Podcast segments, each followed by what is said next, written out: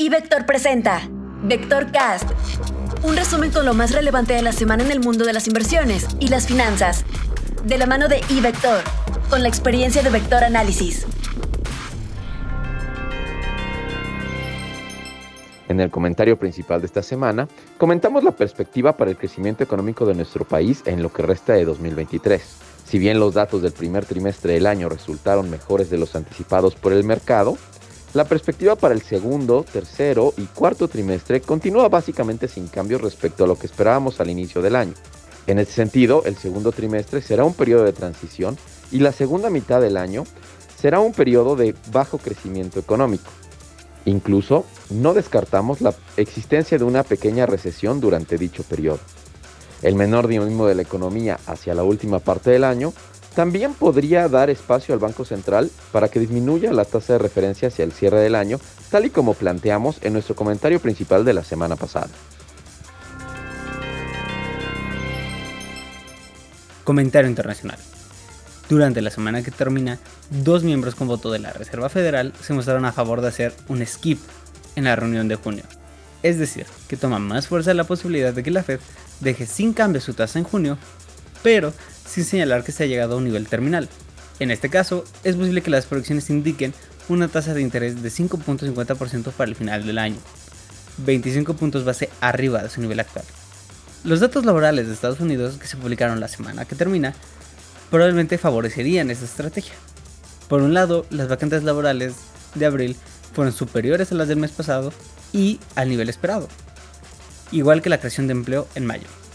Por el otro, el desempleo aumentó más de lo que se esperaba.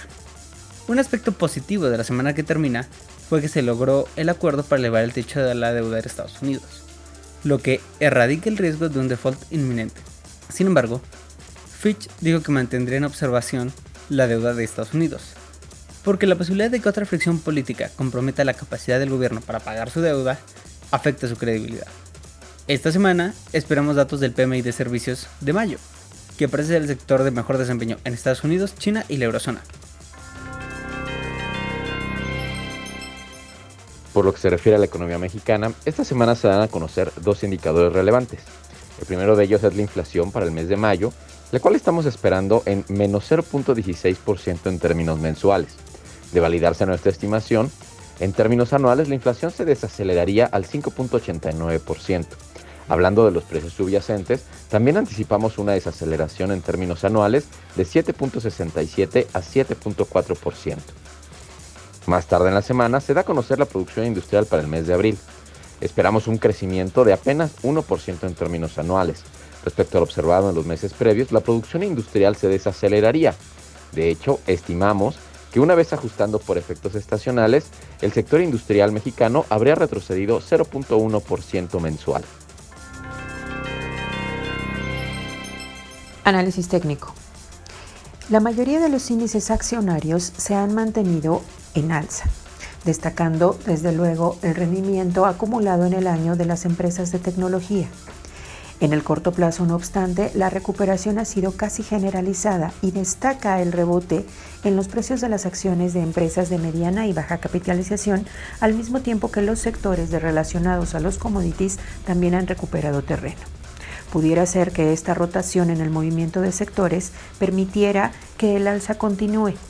No obstante, en los indicadores técnicos diarios de los índices principales en Estados Unidos ya hay niveles de sobrecompra. No en extremo, pero sí hay riesgo de que haya nuevamente tomas de utilidad, sobre todo porque se están acercando a zonas de resistencia importante como el Standard Poor's que se ubica muy cerca de los 4.300 puntos.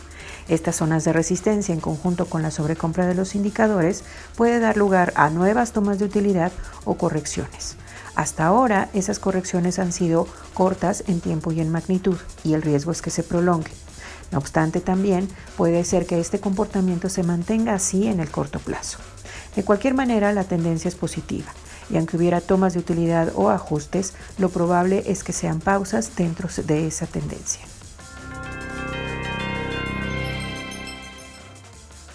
Mercado de renta fija local presentó una dinámica positiva a raíz de la mejora en el sentimiento de riesgo a nivel global ante las noticias relacionadas con la resolución de la situación del techo de la deuda en Estados Unidos y ante la posibilidad de una pausa en el ciclo restrictivo por parte de la Reserva Federal en la próxima reunión de política monetaria, dado los comentarios de algunos miembros de dicho Banco Central que han sugerido esperar a conocer mayor información para poder determinar la trayectoria monetaria.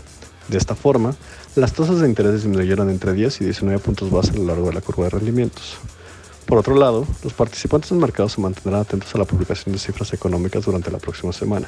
En México, destaca la publicación de la inversión fija bruta, la inflación mensual de mayo y la producción industrial, mientras que en Estados Unidos destaca el PMI de manufactura y de servicios, el ISM de manufactura y algunos datos de empleo. En cuanto al tipo de cambio, el peso mexicano presentó una apreciación en la semana ante el mejor panorama de riesgo a nivel mundial. La divisa nacional cierra la semana como la tercera divisa de mejor desempeño en el bloque de países latinoamericanos, solo por debajo del peso colombiano y del real brasileño. Esta semana los mercados norteamericanos cerraron con un tono muy positivo. Esto debido a los datos del empleo del mes de mayo mejores a lo anticipado y que denotan la solidez de la economía norteamericana. Adicionalmente, durante la semana finalmente se llegó a un acuerdo para extender el techo de la deuda de los Estados Unidos. Por otra parte, para esta semana se anticipa que la información tanto corporativa como económica sea escasa, siendo que principalmente se darán a conocer datos eh, relacionados al PMI de servicios y al ISM de servicios, así como la balanza comercial del mes de abril. Probablemente el dato más relevante de la semana se dé a conocer el domingo 4 de junio ya que es cuando se espera que la reunión de líderes de la OPEP más se efectúe.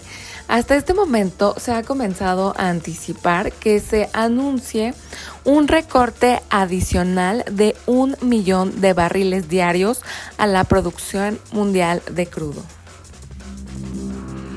Informó para Vector Cast Rodolfo Navarrete, Alejandro Arellano, Luis Adrián Muñiz, Georgina Muñiz, y Marcela Muñoz, quienes forman parte de nuestro equipo de Vector Análisis. Síguenos en Facebook, Instagram y Twitter como iVector y conviértete en un experto del mundo financiero. Abre tu cuenta ahora y genera dinero a partir de tus inversiones en ivector.com.mx.